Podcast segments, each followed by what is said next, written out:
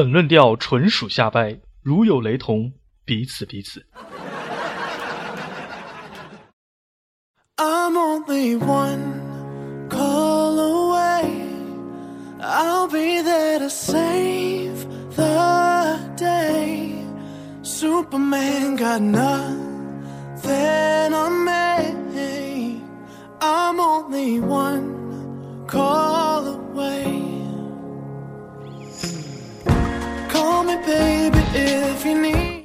嗨，小耳朵们，你们还好吗？不管你们好不好，反正我是挺好的。这里是由荔枝播客学院低调喵星人班为大家送上的奇葩说，我是主持人彻彻。今天的奇葩说，我们将和大家一同来说一个特别奇葩的话题，那就是假如我能活到两百岁。刚看到这个题目的时候，其实我是拒绝的。如果一个人真能活到两百岁的时候，那么他的生活将会毫无质量。那么我们不禁要想一想，假如从今天开始，我们的生命可以延长到两百岁，那么将会是怎样的一番情形？希望小耳朵们也积极的参与到我们这个话题来。如果你有什么想说的，欢迎在这一期节目下进行评论。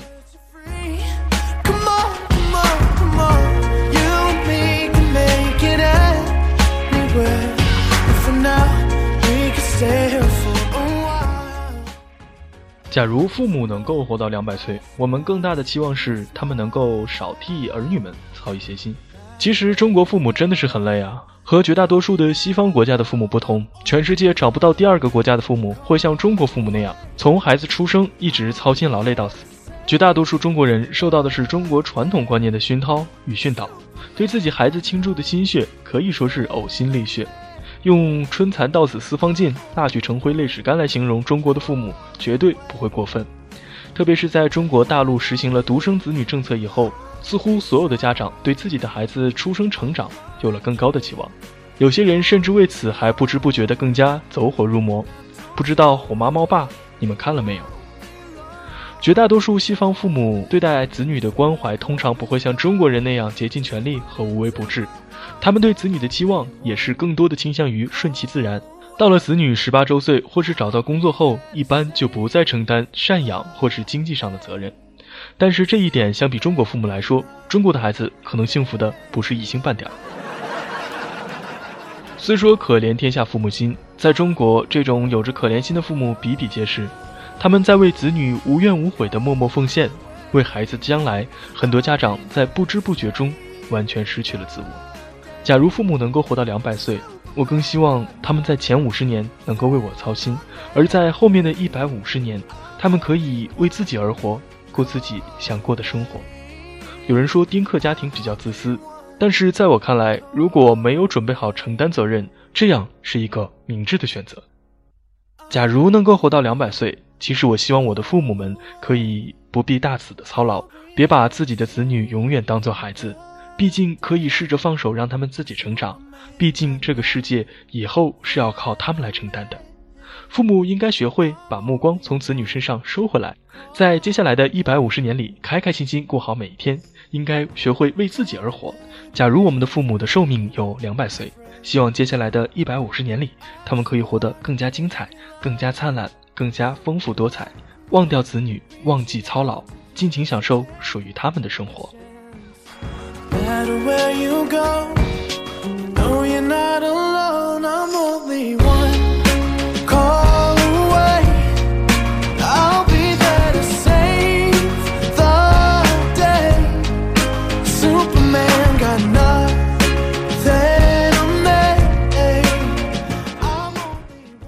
如果我和我身边的小伙伴们真的能活到两百岁我希望我们不要再为爱情而活在我们的生活中，一眼望不到头又不可省略的生活，无论尴尬、无聊、痛苦还是难过，都一分一秒的无法逃离生活。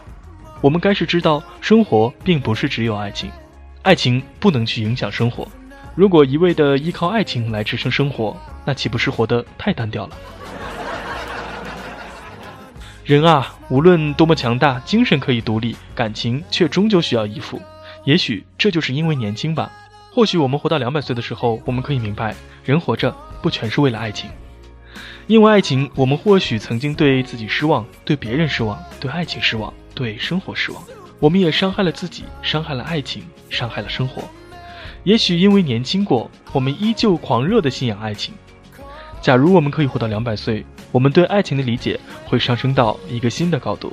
也许到那个时候，爱情就会成为生活的附属品。爱情是那样的美好，多情了大自然的山山水水，融化了我们坚硬的外壳，让我们融入彼此的生命。但是有很多人相信，爱情最后留给我们的是恨和背叛。可那些曾经我们度过的美好的东西呢？一股脑的全部忘在脑后了吗？无论我们能活到一百岁还是两百岁，我更希望爱情能够寄托在生活上面，这样我们的爱情才能够更加稳固。其实我们算一算，二百年并不漫长，一个人的幸福与否与生命与长短都无关。就现在来说，你的幸福就是父母的幸福，你爱情的完满就是你自身的完满。充实的生活和宁静的心灵就可以勾勒出幸福的粗线条，而积极的生活态度则是最有力的画笔。其实，假如能够活到两百岁，我们每一个人都会活得更加的精彩。这里是低调喵星人班奇葩说，我是彻彻，我们下周见，拜拜啦。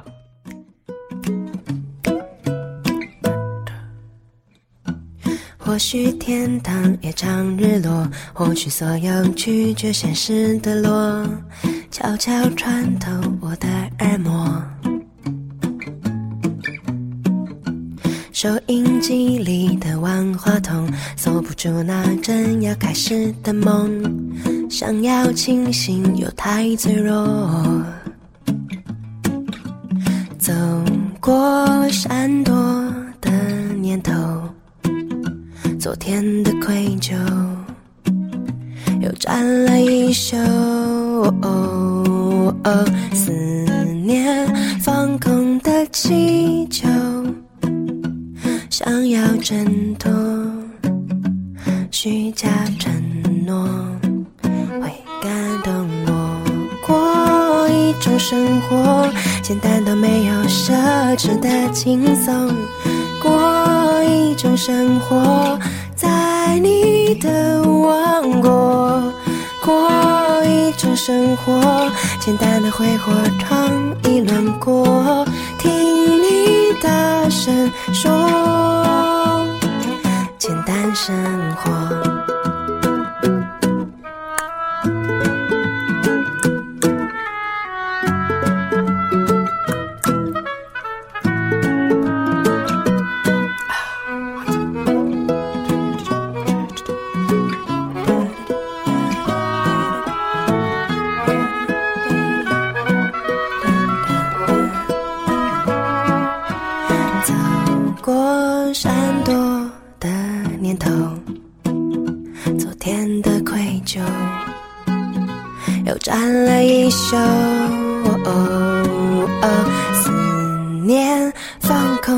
气球，想要挣脱虚假承诺，会感动我。过一种生活，简单到没有奢侈的轻松。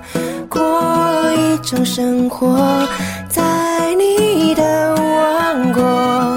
过一种生活，简单的挥霍尝一轮过，听你大声说，简单生活。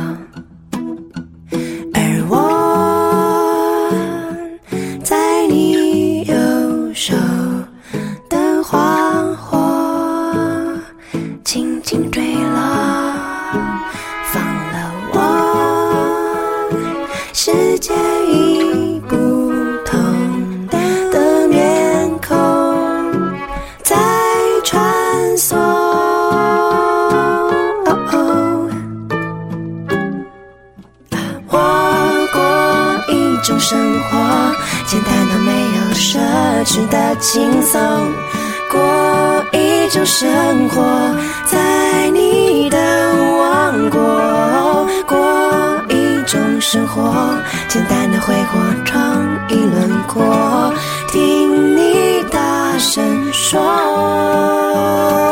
简单生活，简单生活，简单生活，简单生活，简单生活，简单生活。